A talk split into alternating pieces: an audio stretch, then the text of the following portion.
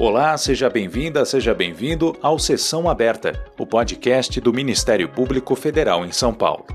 Neste programa, a gente fala sobre um importante instrumento de cooperação internacional, mas pouco conhecido no Brasil: é a transferência de processos. Nós vamos entender quais as vantagens desse procedimento, como ele é aplicado entre os países e por que os operadores do direito brasileiro ainda fazem pouco uso dessa forma de cooperação. O nosso convidado é o procurador da República Andrei Borges de Mendonça.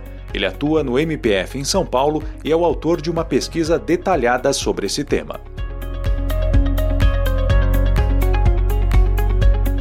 Procurador, qual a importância da transferência de processos enquanto instrumento de cooperação internacional e como ela se diferencia de outras medidas de cooperação entre os países em matéria penal, como, por exemplo, a extradição e a transferência de condenação? Obrigado pela pergunta. Essa é uma pergunta muito importante porque a transferência de processo ela se coloca num contexto internacional particular. Diferente do século XIX, início do século XX, em que os países viviam isolados de maneira é, em que o, o, crime que acontecesse num país não interessava ou não tangenciava ou não tocava os interesses de outro país, a partir da segunda metade do século XX, sobretudo no século XXI, o que se percebe é que o crime passa a não ser mais apenas um assunto de um único país.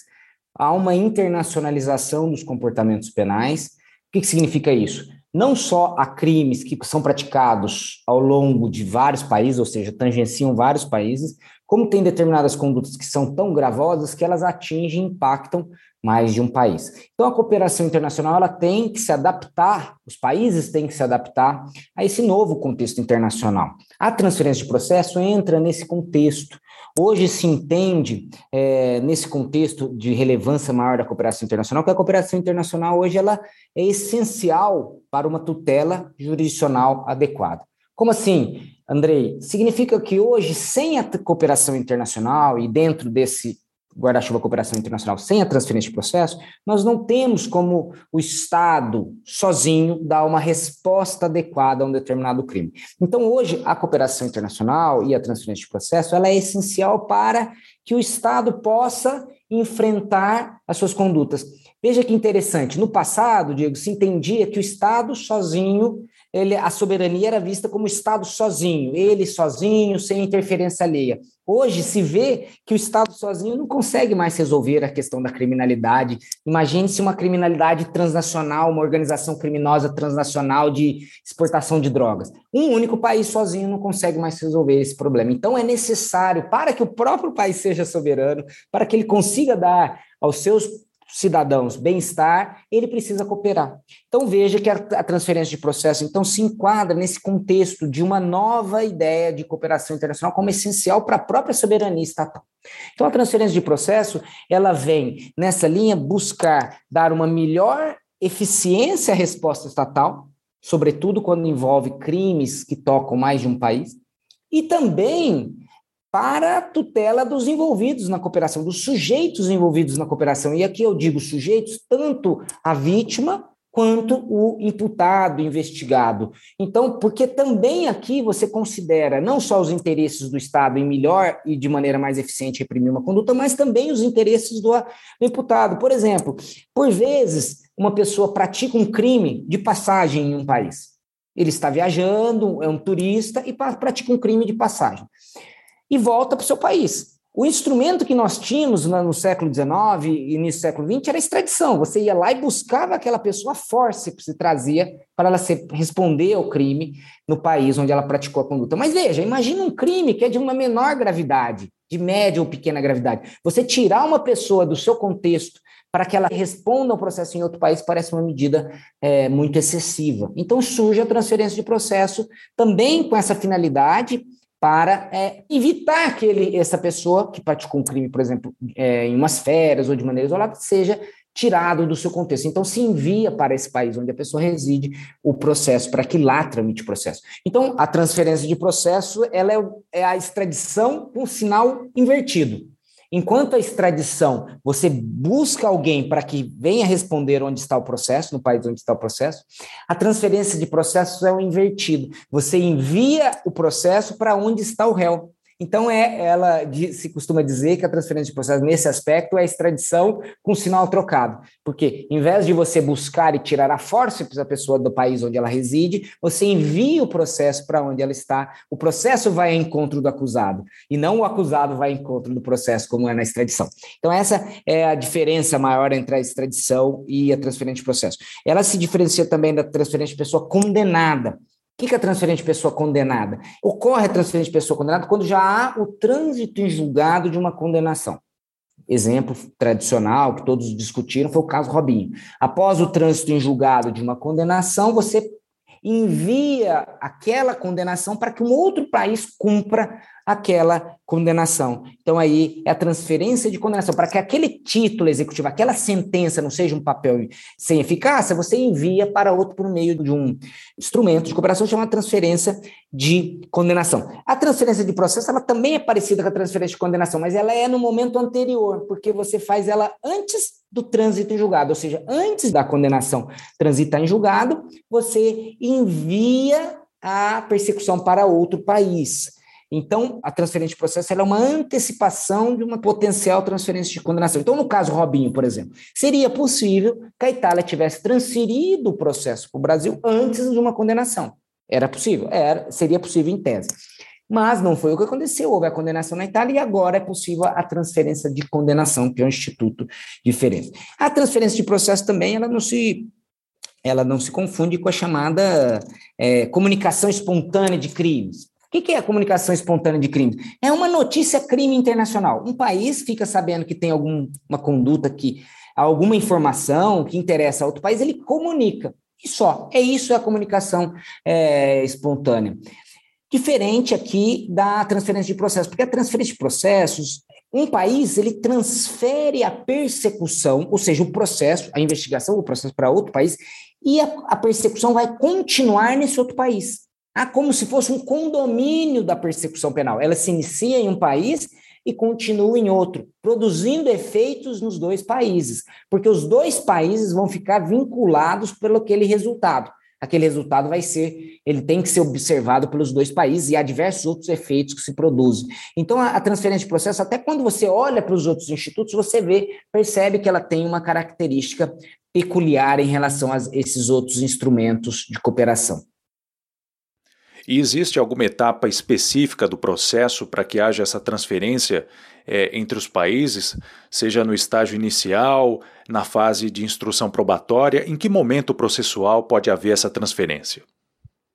Essa é uma pergunta importante, porque muitas pessoas não sabem até quando transferir, até que momento. Então, a questão do momento da transferência de processo.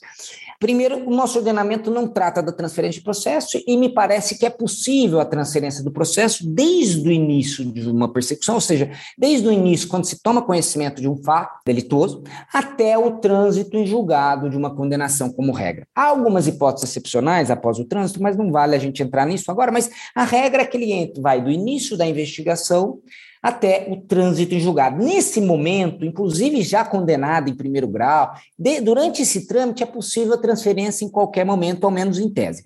É bem verdade, Diego, que o quanto antes a transferência acontecer, melhor. Por quê? Porque é mais fácil você compatibilizar. Quanto, se já houver uma condenação, pode haver discussões sobre a questão de recursal e tudo. Ou seja, quando, até para a questão de preservação de provas e tudo, compatibilização das provas, a, o que a doutrina internacional fala é quanto antes, melhor. Então, quando você percebe que é possível, o ideal é já tentar verificar o cabimento da transferência de processo.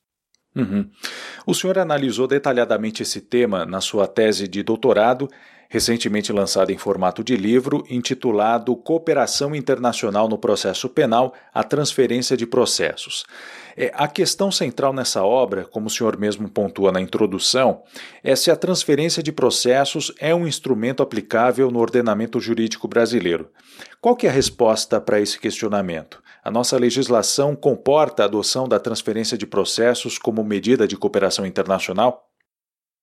Esse realmente é um, talvez o tema que mais tenha me instigado a estudar esse instituto, que é a transferência de processo. Por quê? Porque realmente há uma completa lacuna da legislação brasileira, ao menos da lei, digo lei interna nacional, sobre a transferência de processo.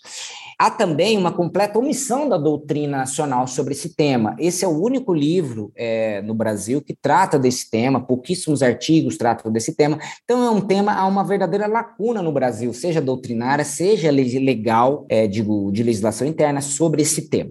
E realmente essa foi a, a minha primeira inquietação e uma das principais, né? É, é a transferência aplicável no Brasil? E a minha resposta, depois de pesquisar esse tema, é de que sim, é plenamente aplicável no ordenamento jurídico brasileiro, tanto assim que ela já vem sendo aplicada há muitos anos. Muitas vezes não se percebe que ela venha sendo aplicada, mas ela já é aplicável no nosso ordenamento há muito tempo. Inclusive, o que despertou o meu interesse nesse tema prático foi, na época, assessorava então Procurador-Geral da República e um caso de transferência de processo chegou ao Brasil, uma, uma, oferta de transferência de processo chegou ao Brasil vindo da Suíça, do então presidente da Câmara, Eduardo Cunha. A Suíça identificou um pagamento de propina no, na Suíça, identificou que o, o, beneficiário seria o então presidente da Câmara, Eduardo Cunha, e então, sabendo que o Brasil não poderia nunca extraditar o, o, o senhor Eduardo Cunha, porque ele é um brasileiro nato, a Suíça perguntou ao Brasil: Brasil, você tem interesse em receber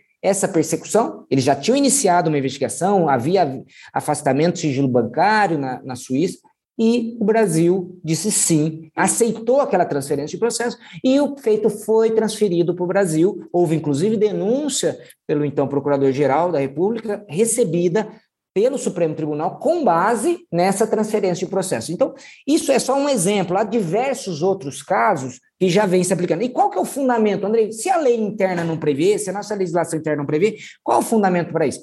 Nós temos diversos tratados internacionais que o Brasil ratificou que prevêem a transferência de processo. Um exemplo, a Convenção de Mérita contra a Corrupção, a Convenção de Palermo, chamada Convenção das Nações Unidas contra a Corrupção, também previu, embora com uma nomenclatura equivocada, é, a tradução foi equivocada, eles usaram um nome que a tradução não é boa, mas está tratando ali da transferência de processo. A, a convenção que trata da corrupção de funcionários públicos internacionais também prevê, ou seja, há diversos tratados multilaterais, ou seja, assinado pelo Brasil e diversos outros países, que prevêem a transferência de processo. E mais, Diego, todos os, todos, praticamente todos os tratados que o Brasil prevê em termos de extradição tem a seguinte cláusula. País, Brasil, se você não puder extraditar o seu nacional, o que, que você tem que fazer? Você tem que processar a pessoa no seu território nacional. Então vamos supor que um brasileiro pratica um crime na Argentina e foge para o Brasil. Se essa pessoa é um brasileiro nato, o Brasil, por regra constitucional, não pode extraditar para a Argentina essa pessoa. Se o Brasil não extradita essa pessoa, ela passa a ter uma obrigação internacional de processar essa pessoa aqui no Brasil pelo crime que ele praticou na Argentina. Isso, quando isso ocorre, na prática, o que está havendo é uma transferência da persecução penal da Argentina para o Brasil. Ou seja, toda hipótese em que o Brasil aplica a chamada cláusula o dedere o judicare, ou seja, ou entrega ou julga, que é uma cláusula tradicionalíssima no direito internacional, o país está, na verdade, fazendo a transferência de processo, está aceitando ou enviando uma transferência de processo. E o Brasil, como não extradita nacionais, ele usa muito essa cláusula com bastante frequência essa cláusula do odedere ao judicar. Então, na prática, a gente usa, em muitos casos de negativa de extradição, o Brasil usa essa cláusula, recebe a transferência de processo. Então, é, além dos tratados multilaterais, alguns deles eu mencionei, mas todos os tratados de extradição possuem essa cláusula. Brasil, se você não extraditar o seu nacional, você tem que processá-lo. E isso é implicitamente uma hipótese de transferência de processo. Uhum. E olhando para o contexto internacional, de que forma a transferência de processos é aplicada? Como é que os países que já adotam esse instrumento com maior frequência têm colocado em prática essa transferência e como o Brasil se encaixa nesse contexto internacional? É importante perceber que a transferência de processo ela surge sobretudo, ela, os primeiros hipóteses de transferência de processo são vistas nos anos 20 do século 20, ou seja, 1920, por aí, alguns tratados entre países é, que são limítrofes prevendo umas regras de transferência de processo. Então, um crime praticado na fronteira, qual dos dois países vai disciplinar isso? Mas a, a transferência de processo ela ganha muita força, além, é, depois vem as, as hipóteses de negativa de extradição, e ela, na década de 70, ganha muita força nos países europeus, sobretudo por conta de crimes acontecidos no trânsito. Por quê? A Europa é um continente pequeno, relativamente pequeno, com uma grande fluidez entre as pessoas, a pessoa praticava o crime em um país e voltava para o seu país de nacionalidade. Então começa a surgir e desenvolver os estudos sobre esse moderno instrumento chamado transferência de processo. E desde a década de 70 tem uma convenção do, no âmbito do Conselho da Europa chamada Convenção Europeia sobre Transferência de Processo, que disciplina a transferência de processo. Também nos países nórdicos está muito avançada a transferência de processo, que são países que têm uma cultura próxima, um regime jurídico semelhante, alta confiança entre os países. Então, também nos países nórdicos, esse instrumento se aplica com muito mais frequência do que no Brasil, porque já tem uma, uma tradição muito maior. E lá, esses países já têm uma confiança muito grande entre eles e, em geral, na prática, ele funciona da seguinte maneira: um país percebendo que se aplica uma das hipóteses de transferência de processo, pergunta ao outro país se ele tem interesse em continuar essa persecução. O outro país, em aceitando essa transferência de processo, passa a não apenas processar aquela pessoa, mas aceitar as provas produzidas no outro país, desde que não viole direitos fundamentais ou cláusulas que a gente chama a chamada cláusula da ordem pública, situações muito extremas. Então, ele não só assume a persecução, mas ele aproveita as provas e aquela condenação, eventual resultado daquele processo, naquele país que recebeu a persecução, ele vincula o país que transferiu a persecução. Ou seja, o país não vai poder novamente processar aquela pessoa porque ele delegou, digamos assim, a outro país a persecução em seu nome. Então, é, é interessante verificar que a transferência ela tem esse, é, essa forma de agir. E depois da década de 70, ela passa a ter uma grande importância, sobretudo para situações, Diego, de que a gente chama de procedimentos paralelos. O que seria isso? Como eu disse no início, os comportamentos hoje cada vez mais tangenciam mais de um país, a chamada internacionalização dos comportamentos penais. Então é comum que dois países passem a investigar o mesmo fato. Então vamos supor um exemplo clássico de corrupção, pagamento de propina na Suíça.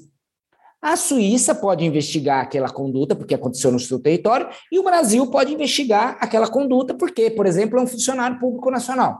Então, aquela conduta passa a ser investigada em dois países, a mesma conduta. Então, se percebe, começa a perceber que isso traz vários malefícios, seja para a eficiência da persecução, porque tem dois países investigando, um pode prejudicar a investigação do outro, a perda de trabalho, a retrabalho e assim por diante.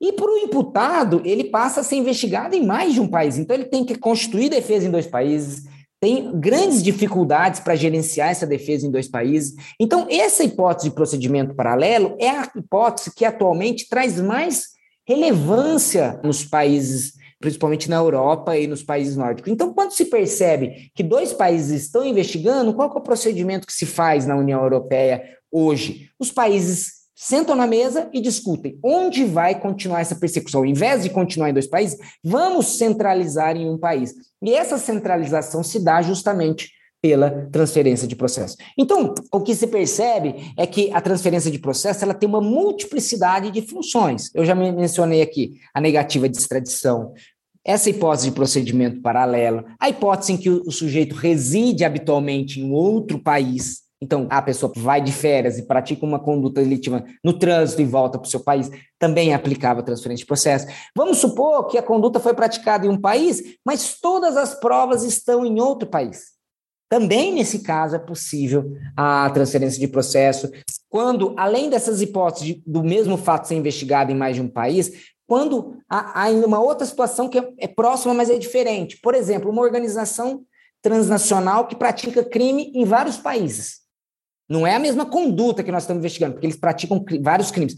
Mas, em vez de ficar cada país investigando cada conduta separadamente, eles centralizam isso, são hipóteses, então, de conexão, a gente pode reunir em um único país para que haja uma melhor colheita das provas, para que haja uma decisão única, evitar decisões contraditórias. Então, também nas hipóteses de conexão e continência é possível. Então, verifica-se que a, a transferência de processo tem múltiplas possibilidades, todas elas dentro do guarda-chuva daquilo que nós poderíamos chamar da melhor administração da justiça em um contexto internacional. Então, o que une todas as hipóteses de transferência de processo é esse conceito mãe-chave de melhor administração da justiça num, num âmbito internacional. E aí, melhor administração da justiça, não apenas no sentido de eficiência da persecução, mas também no interesse do imputado como essa situação mesmo do imputado que reside em outro país e comete um crime no estrangeiro.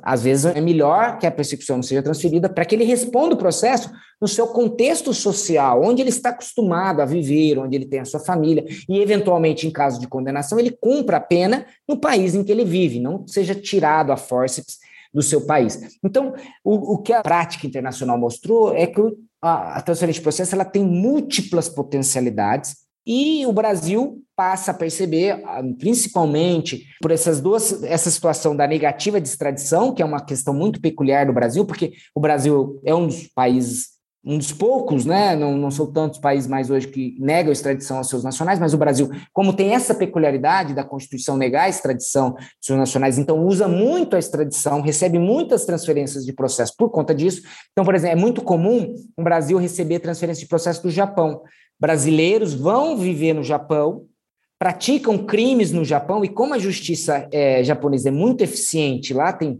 risco de penas muito duras, é comum eles fugirem para o Brasil.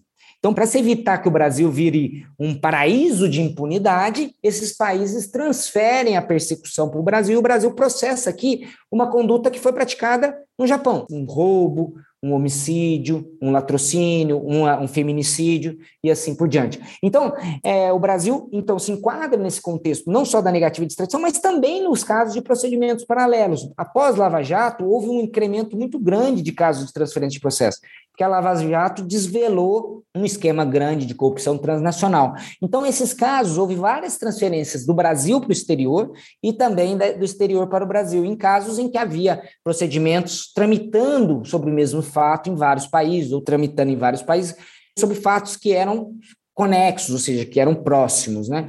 Então, sobretudo após a Lava Jato, houve um incremento dos casos de transferência de processo nessa perspectiva de procedimentos paralelos. Mas, como eu disse, a transferência de processo existe no Brasil há muito tempo, sobretudo nessas hipóteses negativas de extradição.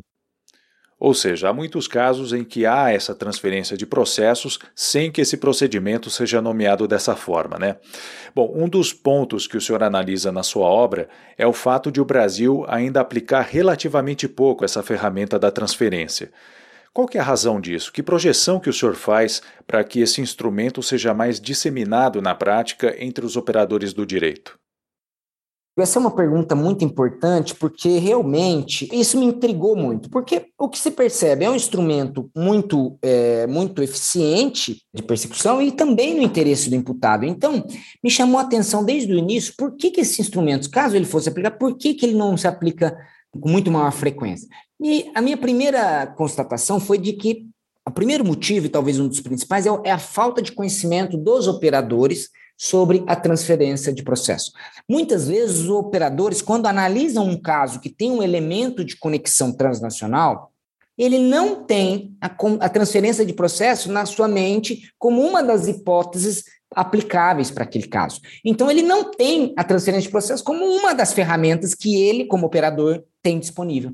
Essa minha hipótese inicial de desconhecimento por parte dos operadores foi confirmada numa pesquisa que eu fiz para diversos operadores do Ministério Público Federal, fiz uma pesquisa, foi houve 110 membros do Ministério Público Federal responderam e quase 70% dos que responderam essa pesquisa, Diego, disseram que não sabiam o que era transferência de processo ou conhecia muito superficialmente a transferência de processo. Ou seja, de 10 membros do Ministério Público Federal, 7 ou não sabia o que era transferência de processo, ou sabia muito pouco o que era. Ou seja, não tinha condições de fazer uma análise da aplicabilidade naquele caso concreto da transferência de processo. Então, isso me parece é uma das dos maiores obstáculos fáticos para a aplicação de transferência de processo. Então, me parece que é necessário nós difundirmos mais, e por isso que eu, me parece muito importante esse podcast, para que os operadores tenham consciência de que a transferência de processo é um instrumento aplicável, e um instrumento aplicável não só no interesse da justiça, mas até no interesse do imputado. Então, não só os membros do Ministério Público, também os advogados podem buscar isso porque seu cliente está respondendo em mais de um país, ou porque é, a, a, persecução, as provas estão em outro país, ou porque ele é residente de outro país e, e é melhor que a, a, persecução ocorra no país de naturalidade dele. Então, para os operadores, é, me parece, no geral, é importante ter ao menos consciência da transferência de processo como instrumento de, de cooperação internacional. Mas não só isso, digo, um outro fator que me parece muito importante é que no Brasil nós não temos uma lei geral de cooperação internacional. O Brasil está muito atrasado nesse ponto. Diferente de outros países que já perceberam essa necessidade, o Brasil ainda não tem uma legislação geral que trate da cooperação. Nós temos leis esparsas que tratam de instrumentos de maneira esparsa. E isso faz com que nós tenhamos muitos problemas. Um desses problemas é que as pessoas elas acabam tendo uma visão muito isolada dos instrumentos de cooperação. É, o professor André de Carvalho Ramos costuma dizer que nós, em geral, os operadores veem um único instrumento, ou seja, uma única árvore, não tem uma visão geral da cooperação, não vê a floresta. Então, o que os colegas em geral pensam? Na auxílio direto, na carta rogatória, na extradição, mas diversos outros instrumentos de cooperação internacional podem ser aplicados no caso e podem auxiliar na, numa persecução penal mais eficiente e garantista. Então, me parece que esses são os dois fatores principais. Há alguns outros fatores é, que me parecem que são secundários, mas me parece que esses dois são os fatores principais da pouca aplicabilidade da transferência de processo no Brasil. Essa foi a nossa conversa com o procurador da República Andrei Borges de Mendonça. E nós estamos chegando ao fim desta edição do Sessão Aberta, um podcast produzido pela Assessoria de Comunicação da Procuradoria da República em São Paulo. Muito obrigado pela sua companhia e até a próxima edição.